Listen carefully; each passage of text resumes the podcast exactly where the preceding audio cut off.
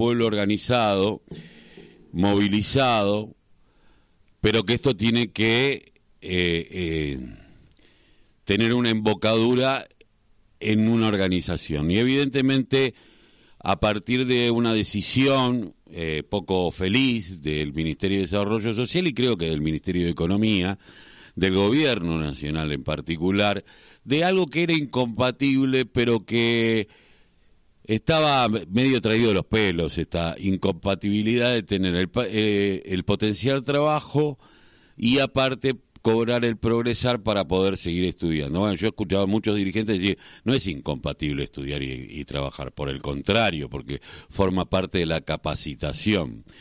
Eh, bueno, se dio marcha atrás, pero esa marcha atrás se dio porque hubo movilización, queja de quienes forman parte de los movimientos sociales. Por eso nosotros estamos en comunicación con Laura Cibele, dirigente del MTE, el Movimiento de Trabajadores Excluidos y miembro de la UTEP Nacional. Laura, muy buenos días. Carlos Tafanel te saluda. ¿Cómo te va?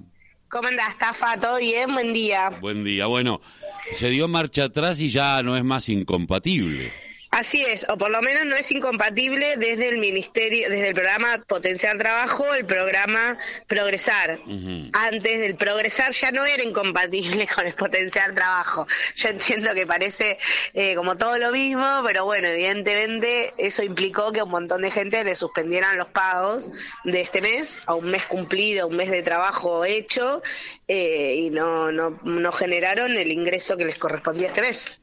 Eh, no estamos hablando de grandes sumas de dinero y también hay que empezar a decir, porque esto del gasto público, viste, últimamente el gasto público, esto del gasto público, eh, los, los programas sociales no, no mueven el amperímetro en el gasto público.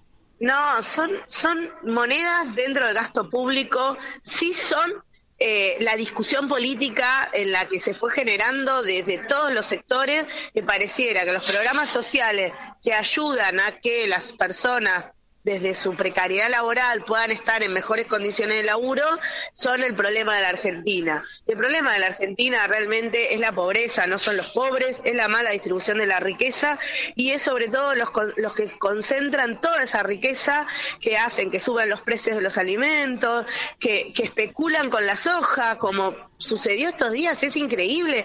Caradurismo de hace semanas decían que no era verdad que se tenían todas las soja guardadas y cuando hubo algo que les benefició como el dólar soja salieron todos a vender.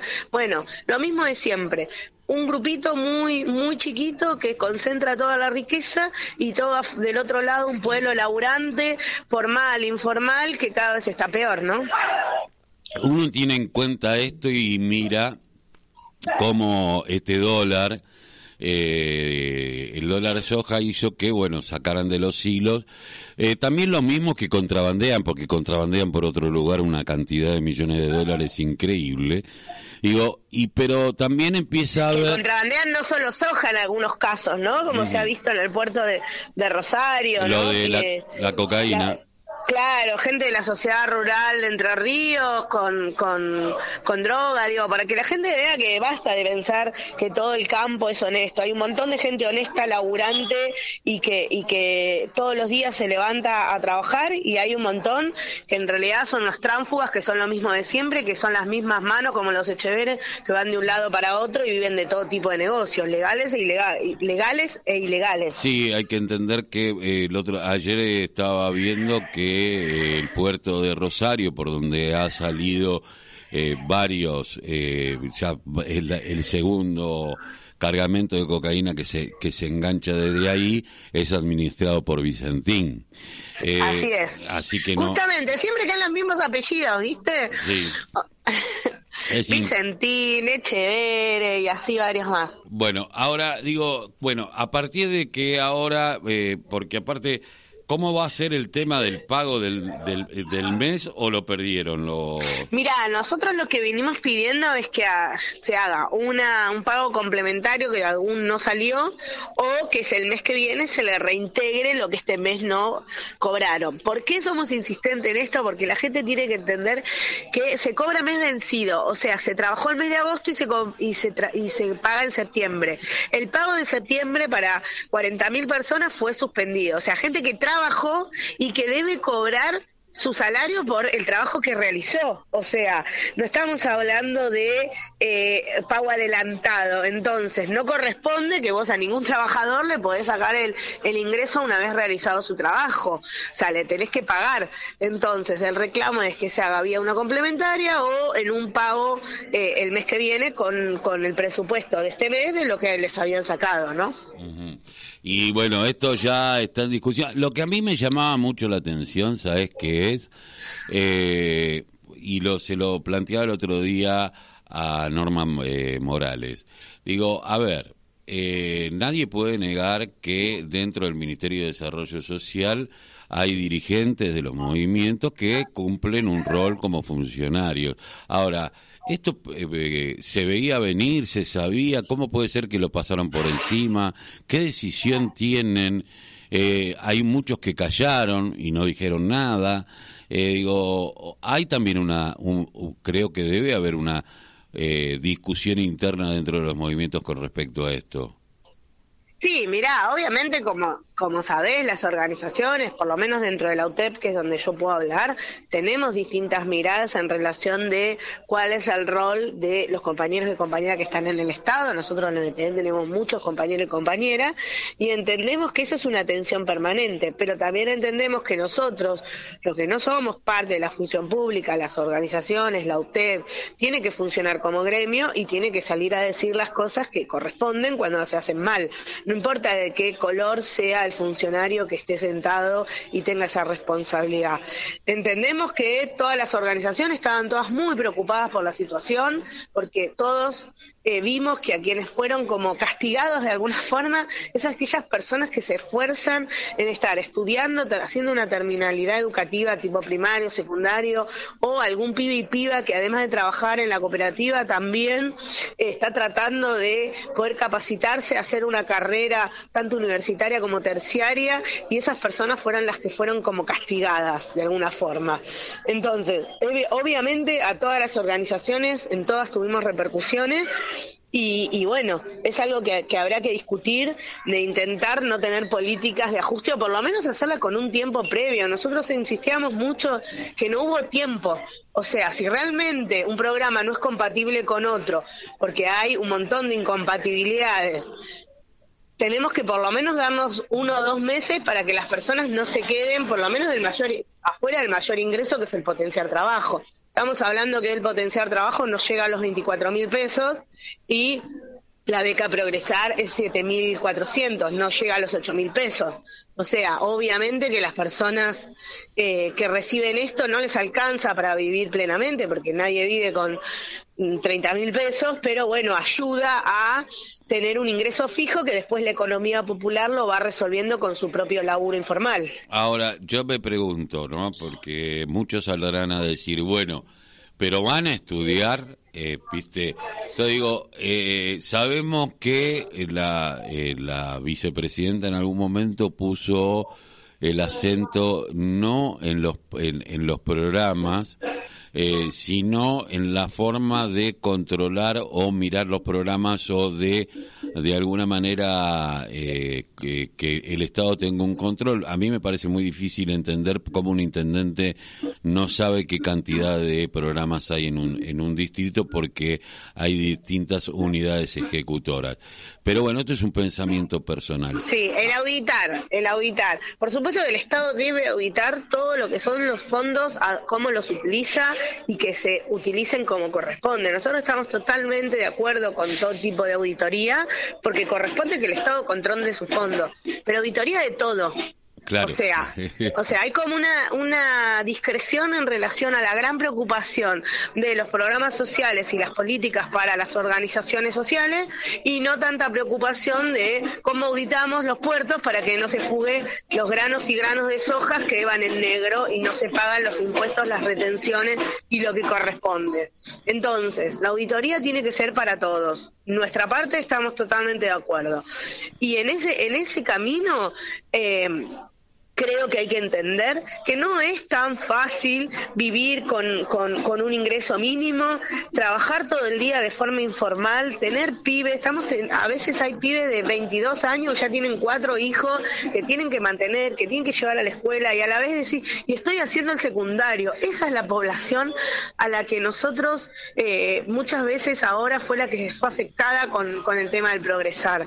La gente se esfuerza mucho en este país, yo no me canso de decirlo.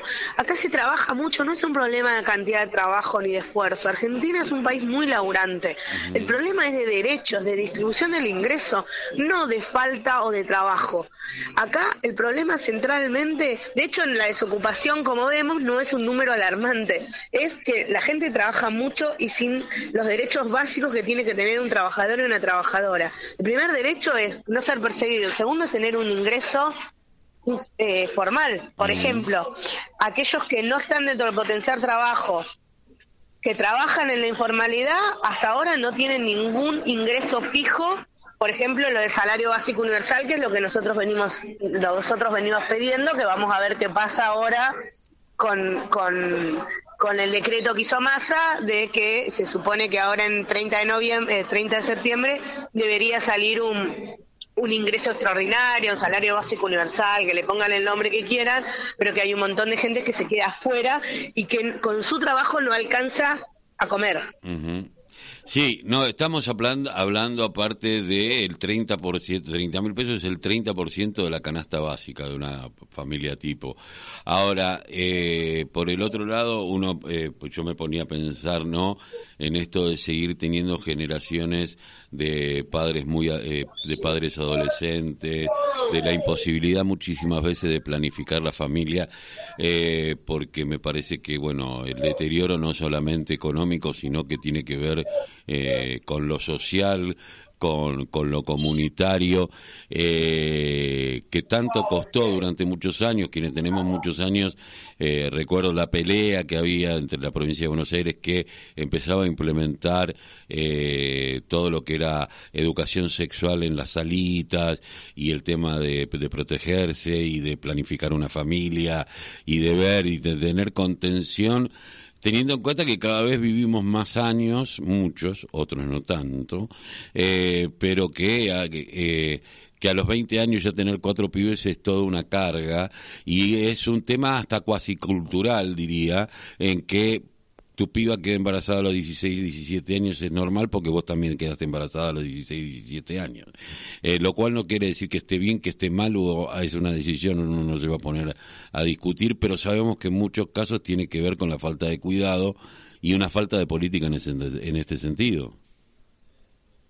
Obviamente, nosotros venimos planteando hace mucho y siempre el tema de la de la ley de, algunos, ¿no? No digo todos, pero lo que tiene que ver con la ley de interrupción voluntaria del embarazo, las políticas de prevención, la ESI, la implementación de la ESI, digo, y también todo el trabajo comunitario que se hace desde las organizaciones, en los espacios de mujeres, de género, de juventud, tratando de empoderar no solo a las pibas, a los pibos, a los pibes, sino también de rediscutir qué futuro queremos. Pero bueno, también entendemos que no es un problema de, lo que uno quiere, sino la realidad la que la estamos atravesando. Y hoy estamos atravesando un país que no tiene claramente mejores condiciones para, para aquel que vive en barrios populares, que su, su opción es trabajar en la informalidad de la economía popular y sobrevivir como pueda con sus pibes y pibas y tratar de armar una familia eh, y tirar para adelante. Digo, la verdad es que no alcanza no las políticas públicas que tenemos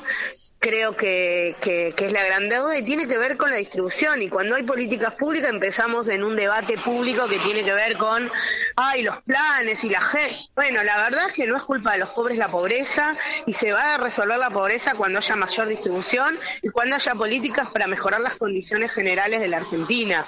Eh, y para eso hay que tomar decisiones políticas y va a ser eh, que un sector que gana mucho, mucho, mucho va a tener que ceder un poquito para poder distribuir un poco. De eso se trata.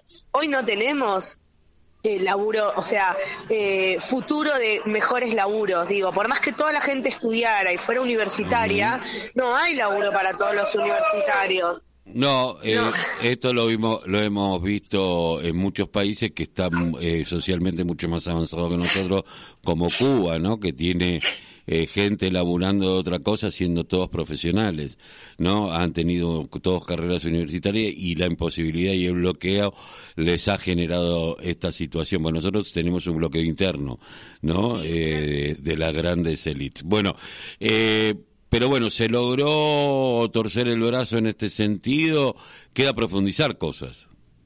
Así es, hay que seguir profundizando y sobre todo pensar cómo vamos a entre todos levantar esto teniendo políticas públicas para, para los más excluidos. Nosotros seguimos levantando la bandera del salario básico universal porque creemos que hoy hay que distribuir algo para los que no están pudiendo llegar a comer y no alcanza con los comedores tampoco.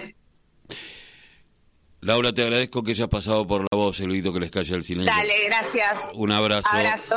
Eh, Laura Sibeli, quien eh, es miembro del Movimiento de Trabajadores Excluidos y miembro de eh, la Mesa Nacional de la Unión de Trabajadores.